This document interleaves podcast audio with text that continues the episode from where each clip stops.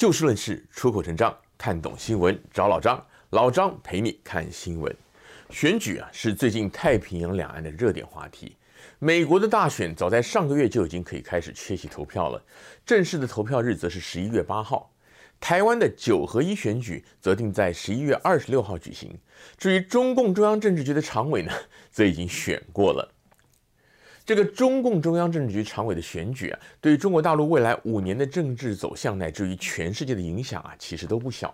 但这一来已经结束了，二来呢，也不是全民的民主投票，所以呢，老张在节目里就不提了。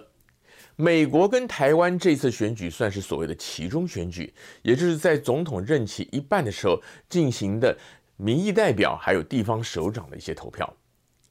其中选举理论上讲比较不会牵动国家的大政方针，但却也被视为执政者的施政满意度的指标。但也因为无关执政党的轮替啊，所以选情多半也比较冷。此外，在当前这个复杂多变的世界，也很难有样样事情都让民众满意的执政党。因此啊，其中选举通常都会对主要的在野党有利。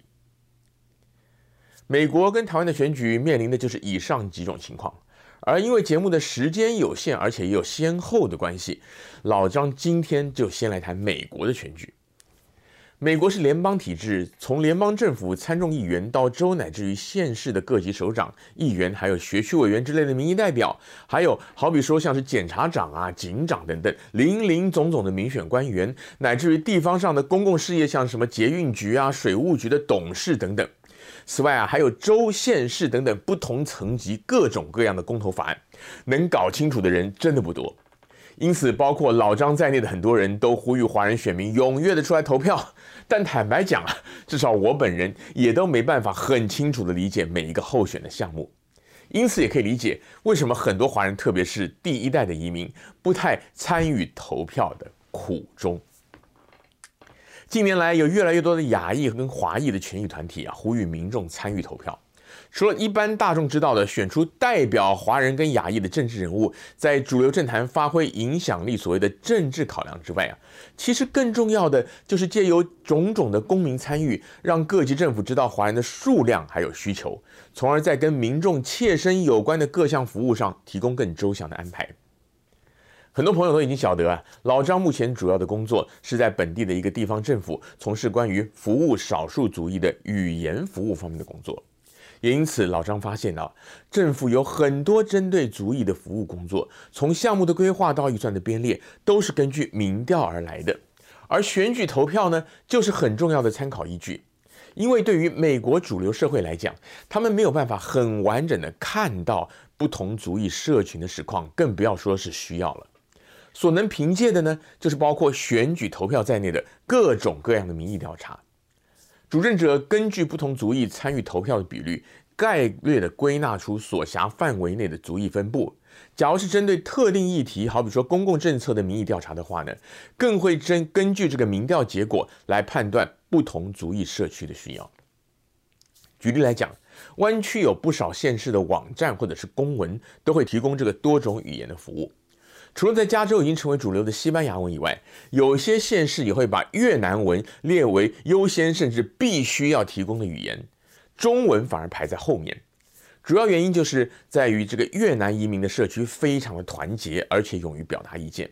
对于政府的民调也好，提供的服务项目也好，反应也都相当的热烈。因此啊，地方政府就直接感受到他们的需要，更觉得提供给他们的服务是有意义的。于是呢，就持续甚至加码的提供。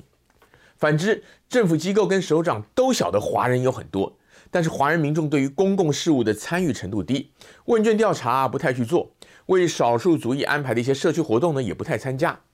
比较热衷的呢，往往是一些新闻或者美中台相关议题的政治活动。对于州或者县市层级的政府来说，很多政治议题他们无能为力。因此，他们的重点会摆在他们所能够提供的各项社区服务还有福利措施。华人对公共事务的参与冷淡，使得他们无从得知华人的需要。再加上主流社会长久以来对华人的刻板印象就是会读书、会赚钱，因此很多人就会觉得说，华人既然很会赚钱，那么对社区服务乃至一些设施呢，可能就不那么需要了。那么华人既然很会读书啊，所以英文一定很好。也就不需要优先的提供，好比说中文网站、中文现场翻译，乃至于针对华人社区举办的中文的讲座，甚至一些社区活动等等。殊不知啊，很多华人移民日常英语能力其实有限。而许多这样的华人都是选择躲在家里或者在华人社区，而不像其他族一样踊跃参与主流社区的事务。然后在参与的过程当中呢，让主流社会发现并了解他们的需要，从而为他们提供更多的资源和服务。换句话讲，华人参与选举绝对不止于选个华人出来而已。事实上啊，有很多华人民选官员，特别是在美国土生土长的第二代以后，所谓的 ABC，他们早已经脱离华人社区，思维、逻辑、价值观也跟华人大一起去。但很多华人选民只因为他们的名字跟脸孔就投票给他们，结果啊，这些人高票当选之后，并没有真的理解并且关注华人社区的需要，甚至还可能为了自己或者所属政党的偏激理念，提出一些让华人社区难以理解、难以接受，甚至还深受其害的法案。因此，老张今天要讲的华人参与选举，就不只是单单的选个老中出来。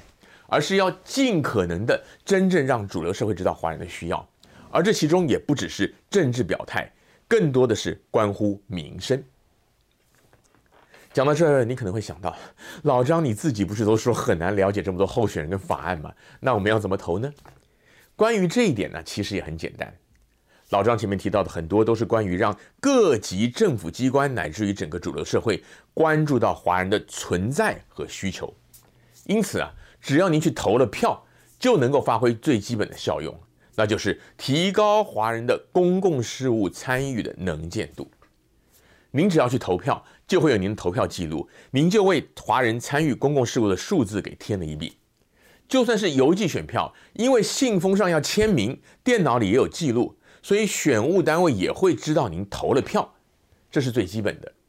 换句话讲，就算您对候选人或法案不熟悉，您也应该参与投票。您可以把不清楚或者不想投的项目给留白，只涂写、只选择您清楚的项目。或者说，如果您对法案真的不熟悉，但是对法案所提到的这个事情的主题跟现况觉得还算满意的话，也可以考虑投下反对票。因为绝大多数的法案都是要花钱的。就算有些提案号称不加税，但却是挪用其他的预算来支出，或者是发行公债，而公债呢，也是要连本带利还钱的，这些都是羊毛出在羊身上。所以老张建议您，假如您对某些提案真的不了解，对于提案者的理念也没有强烈的认同感或使命感，而且觉得现况还可以的话，那么维持现况呢，也是一个不错的考虑。今天节目的时间又到了。关于台湾的选战，老张会尽快找时间来跟您谈。欢迎您下次继续的找就事论事、出口成章的老张陪您一起看新闻。